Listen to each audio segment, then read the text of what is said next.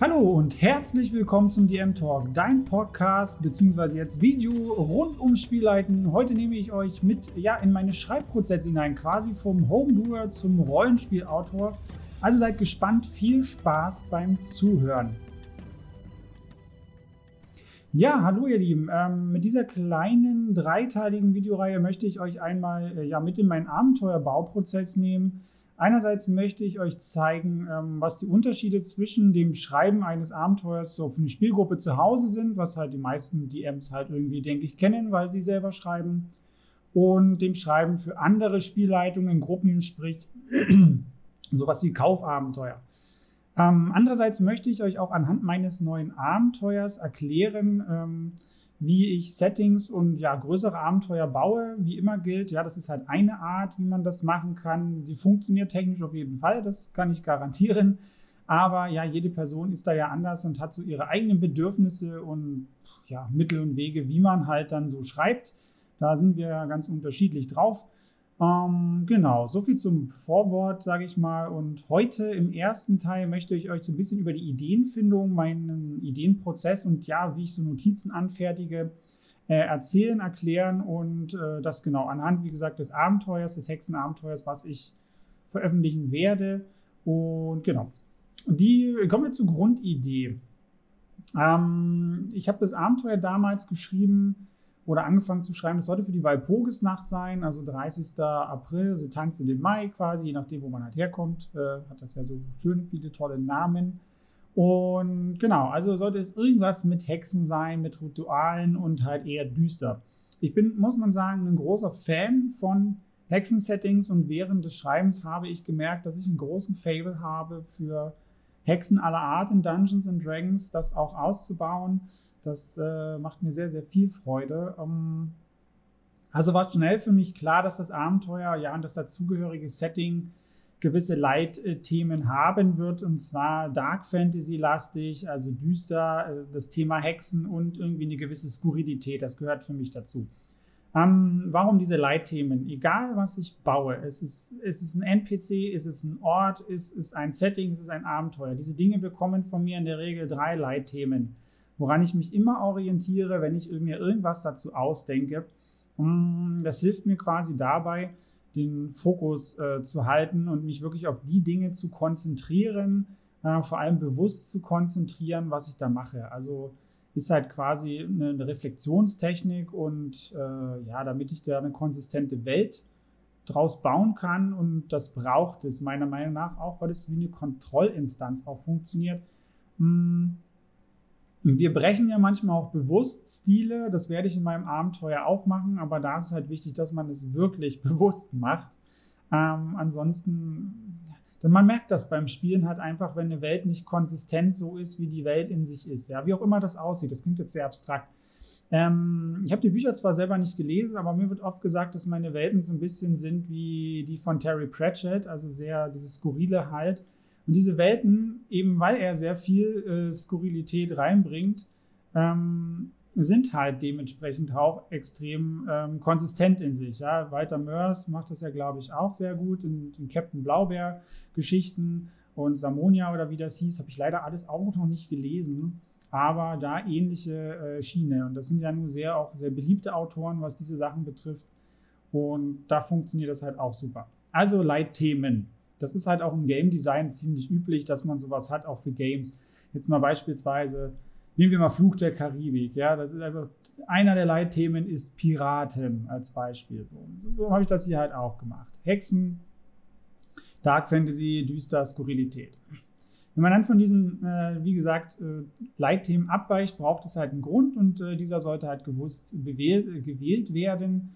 Ähm, das muss dann aber auch äh, für die Spielenden erkennbar sein und auch Sinn ergeben, warum das jetzt abweicht, sonst verwirrt das einfach nur. Naja, so viel zur Theorie.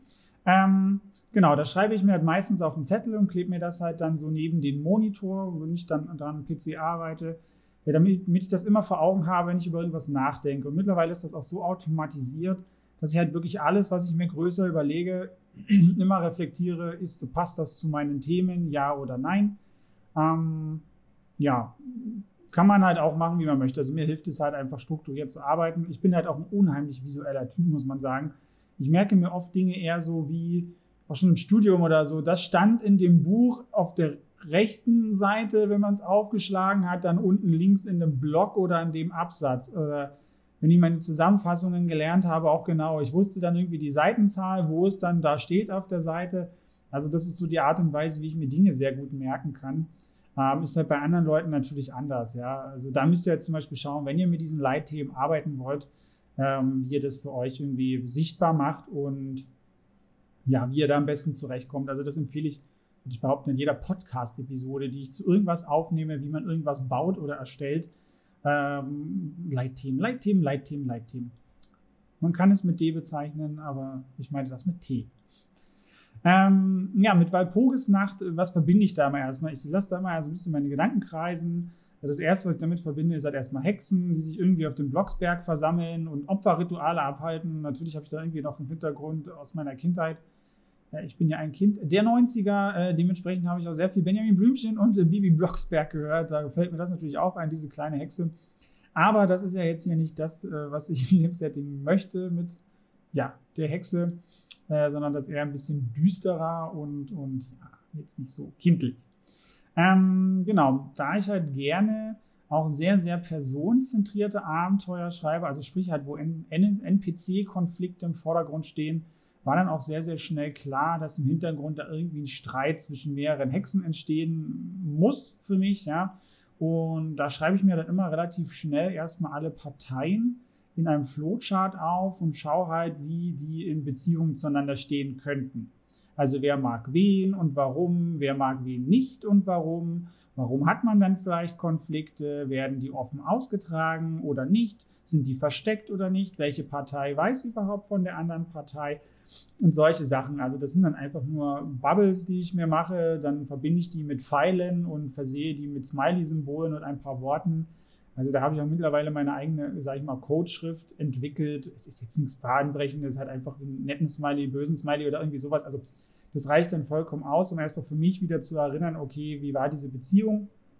Wie gesagt, das visualisiere ich mir sehr stark. Da bin ich halt total der analoge Typ und ich mache das alles so mit Bleistift und auf dem Papier und radiere da hundertmal rum und sitze da und ja, resiniere, wollte ich fast sagen, äh, äh, sinniere, das war das Wort, was ich gesucht habe, sinniere da darüber herum, wie das aussehen könnte. Daraus hat sich dann so schön ergeben, dass es dann drei Hexen gab, die da äh, untereinander sich äh, gestritten haben und irgendwie kam mir da vor Anfang an auch so ein verfluchtes Dorf mitten im düsteren Wald in den Sinn. Da hatte ich halt gleich so eine Vorstellung von, was mir in den Sinn kam und da hat man natürlich gleich eine gute Grundlage. Man hat irgendwie ein paar Hexen, die sie miteinander streiten. Man hat ein Dörfchen und einen Wald. Da hat man das schon das Setting, ja, das ist der Wald, ähm, beziehungsweise das Dorf. Ähm, und das ist gleichzeitig gleich ein Ort, wo, wo was stattfinden wird. Und dann denke ich, haben viele auch gleich schon so eine gewisse Vorstellung von diesen Dingen, wie das sein könnte. Bei mir ist gleich so ein bisschen knorrig, und ähm, viel mit Nebel, eher dunkel, dichtes Unterholz und solche Sachen. Wie gesagt, ich bin äh, ein Kind der 90er, ich bin auch äh, im, Ostdeutschland aufgewachsen, also sehr viel auch mit russischen Märchen. Ich sagte nur Hexe Baba Yaga. Und wer auch diese Verfilmungen von früher kennt, die gab es dann auch schön auf VHS. Für die jüngeren Menschen, die nicht wissen, was das ist, das ist eine Videokassette. äh, nein, Spaß beiseite. Ähm, und tatsächlich habe ich als Kind viele russische Märchen auch gesehen und die waren halt durchaus wirklich sehr düster und sehr, sehr, ja, nicht unbedingt so kindtauglich, wie ich meinen möchte. Äh, und das hat mich natürlich auch sehr geprägt und früher schon fasziniert. Ähm, ja, außerdem habe ich zu der Zeit, als ich das Abenteuer äh, schreiben wollte, auch äh, Tales of the Old Margrave gelesen ähm, von Kobold Pressenbuch, äh, was mir sehr, sehr gut gefiel, weil das da halt auch so mysteriöses Waldsetting war. Das hat mich sehr, sehr inspiriert, ähm, weshalb da auch definitiv ein verwunschener Wald bei mir her musste und ich da auf jeden Fall auch irgendwas mitten im Wald machen wollte, was ähm, ja, was irgendwie spannend ist mit Magie und überhaupt. Also bei mir muss ja eh immer alles irgendwie mit Magie zu tun haben. Ich, ich bin ja so total der, der Magiedödel. Ich, ich liebe Magic äh, in, in aller Form deswegen spiele ich auch am allerliebsten Caster, egal was ich spiele. Und mich begeistert auch alle Settings und, und, und Welten, wo ich irgendwie was mit Magie erleben darf. Ähm, das war für mich einfach wichtig, ja. ähm, sollte ich dann erstmal so ein paar Hexen, wie gesagt, ein verfluchtes Dorf und den Wald und hatte da viel Inspiration gesammelt und ja, ich glaube, aber das ist ja natürlich schon ein paar Monate her. Ne? Ich glaube, dass ich dann da erstmal recherchiert habe, dann auch. Also ich bin dann auch so ein Mensch, ich lese dann immer gerne erstmal so, so, so grobe Artikel über Wikipedia, ja, so schön allgemeine Infos sammeln und da gibt es ja meistens auch Quellenangaben dazu, die einem auch weiterhelfen. Und ich muss sagen, mein historischer Anspruch ist da jetzt auch nicht so penibel hoch. Ja, das Abenteuer zur Walpurgisnacht, was da kommen sollte, was ja jetzt nur zu Samhain kommt, also nur Halloween, was ja nun ja eine ähnliche Opferzeit ist, halt nur, ja, sag ich mal ganz platt, äh, ein halbes Jahr später ähm, zum Winter und Herbst hin anstatt zum Frühling. Ähm, mein, mein, Anliegen ist einfach, dass die Leute dann so ein bisschen wiedererkennen, diese Themen mit Hexenopfern, ja, ach, Walpurgis, ja, äh, irgendwie Halloween und sich einfach mit dem Thema ein bisschen identifizieren können, so rein auf der, der Mensch, auf der spielenden Ebene. Ja, das ist mir ganz wichtig. Und da muss für mich jetzt nicht dieser historische Abriss sein. Ja, weiß ich nicht, ob Historiker, Historikerinnen mich dann, dann zerreißen werden dafür, für die Dinge, weil zu schlecht, zu oberflächlich recherchiert. Ich hoffe es nicht, aber ja.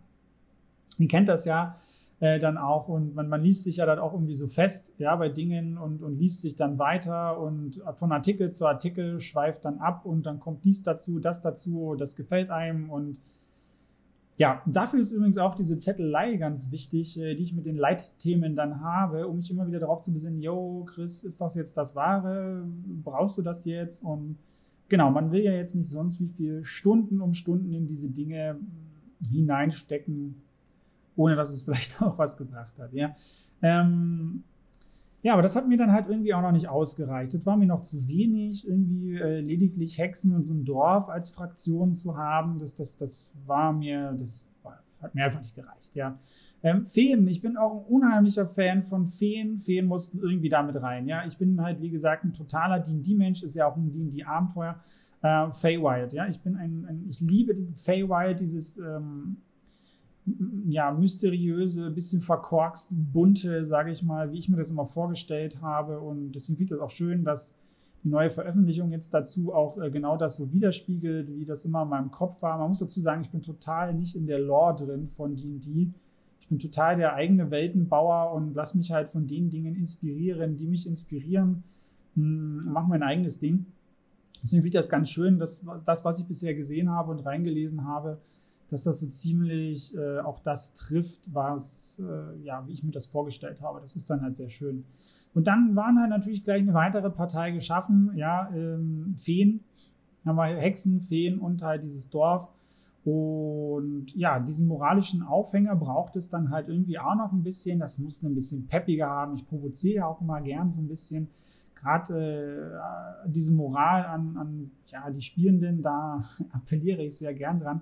Ja, und mir war halt wichtig, dass es im Dorf so eine gewisse Normalität war, dass da immer ein Opferfest abgehalten wird, wo ein Kind quasi verbrannt wird auf dem Scheiterhaufen. Quasi jetzt nicht direkt eine Hexe, aber ein verfluchtes Kind, was von einer Hexe dann letztlich verflucht wird. So vom Hintergrund her, das war so mein Grundgerüst. Weil das ist eine starke Aussage.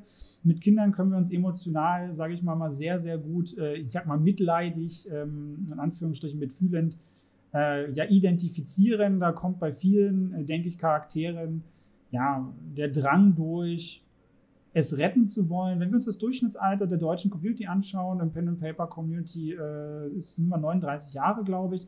Da haben viele auch schon Kinder und ich denke, mh, hm, ich habe selber keine Kinder, aber ich stelle mir das zumindest so vor, dass wenn man eigene Kinder hat, sie über alles liebt, was wahrscheinlich in der Regel so ist, ähm, ist das natürlich auch etwas, was dann äh, mit einem etwas macht und die Motivation dann hoch ist, es vielleicht retten zu wollen. Ja, wie, wie, ihr könnt das Kind doch nicht opfern und das müssen wir jetzt irgendwie verhindern.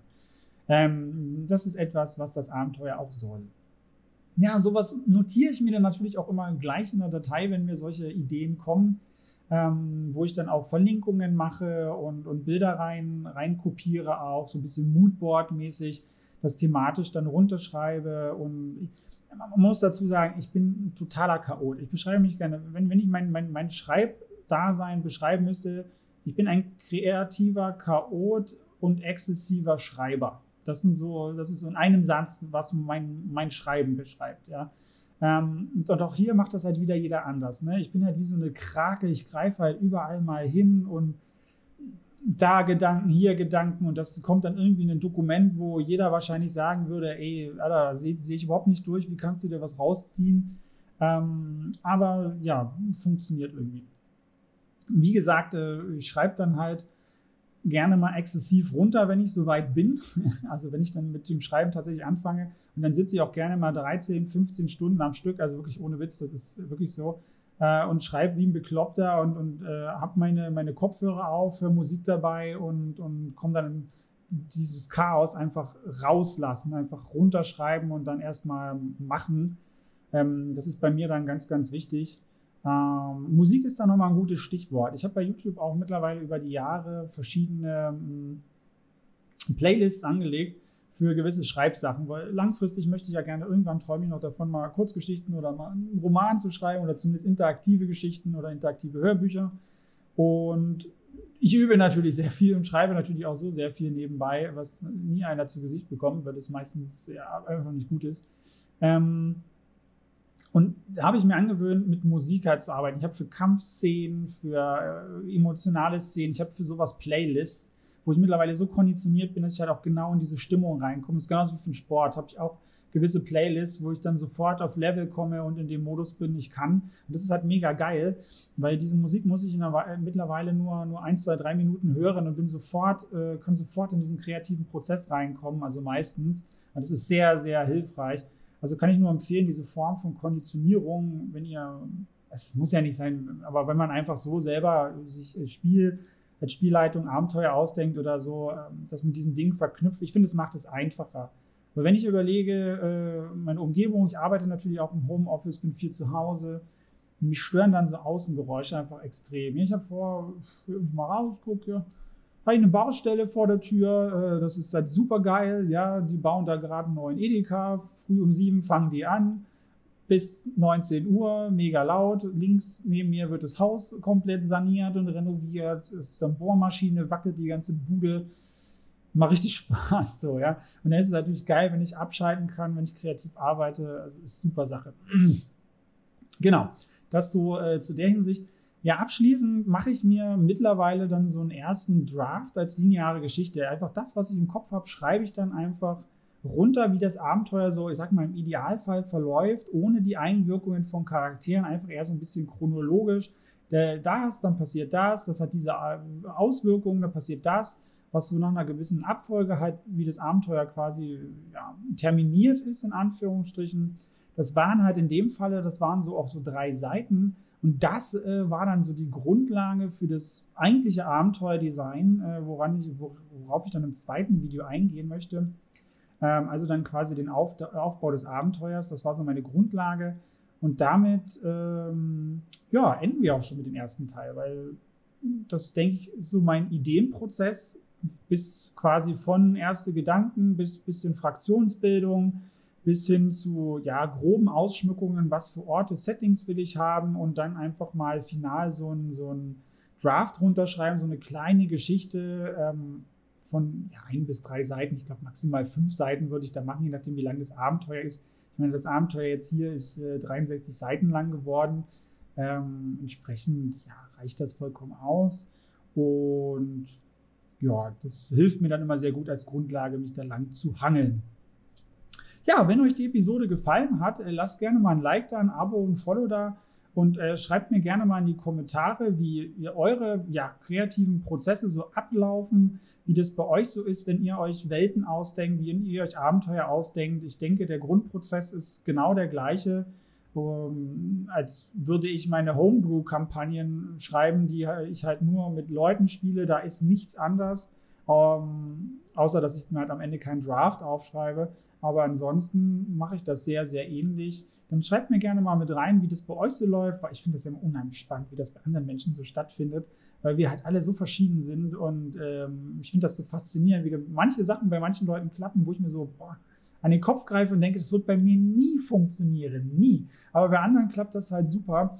Ähm, deswegen gerne mal reinschreiben und ja, für Feedback und weitere Spielleiter-Tipps findet ihr mich ja wie immer auf äh, Instagram als Spielpädagoge. Dort erreicht ihr mich auch am besten wenn ihr was äh, wissen wollt. Ansonsten kann ich nur sagen, tschüss und äh, bis zum nächsten DM Talk, euer Chris.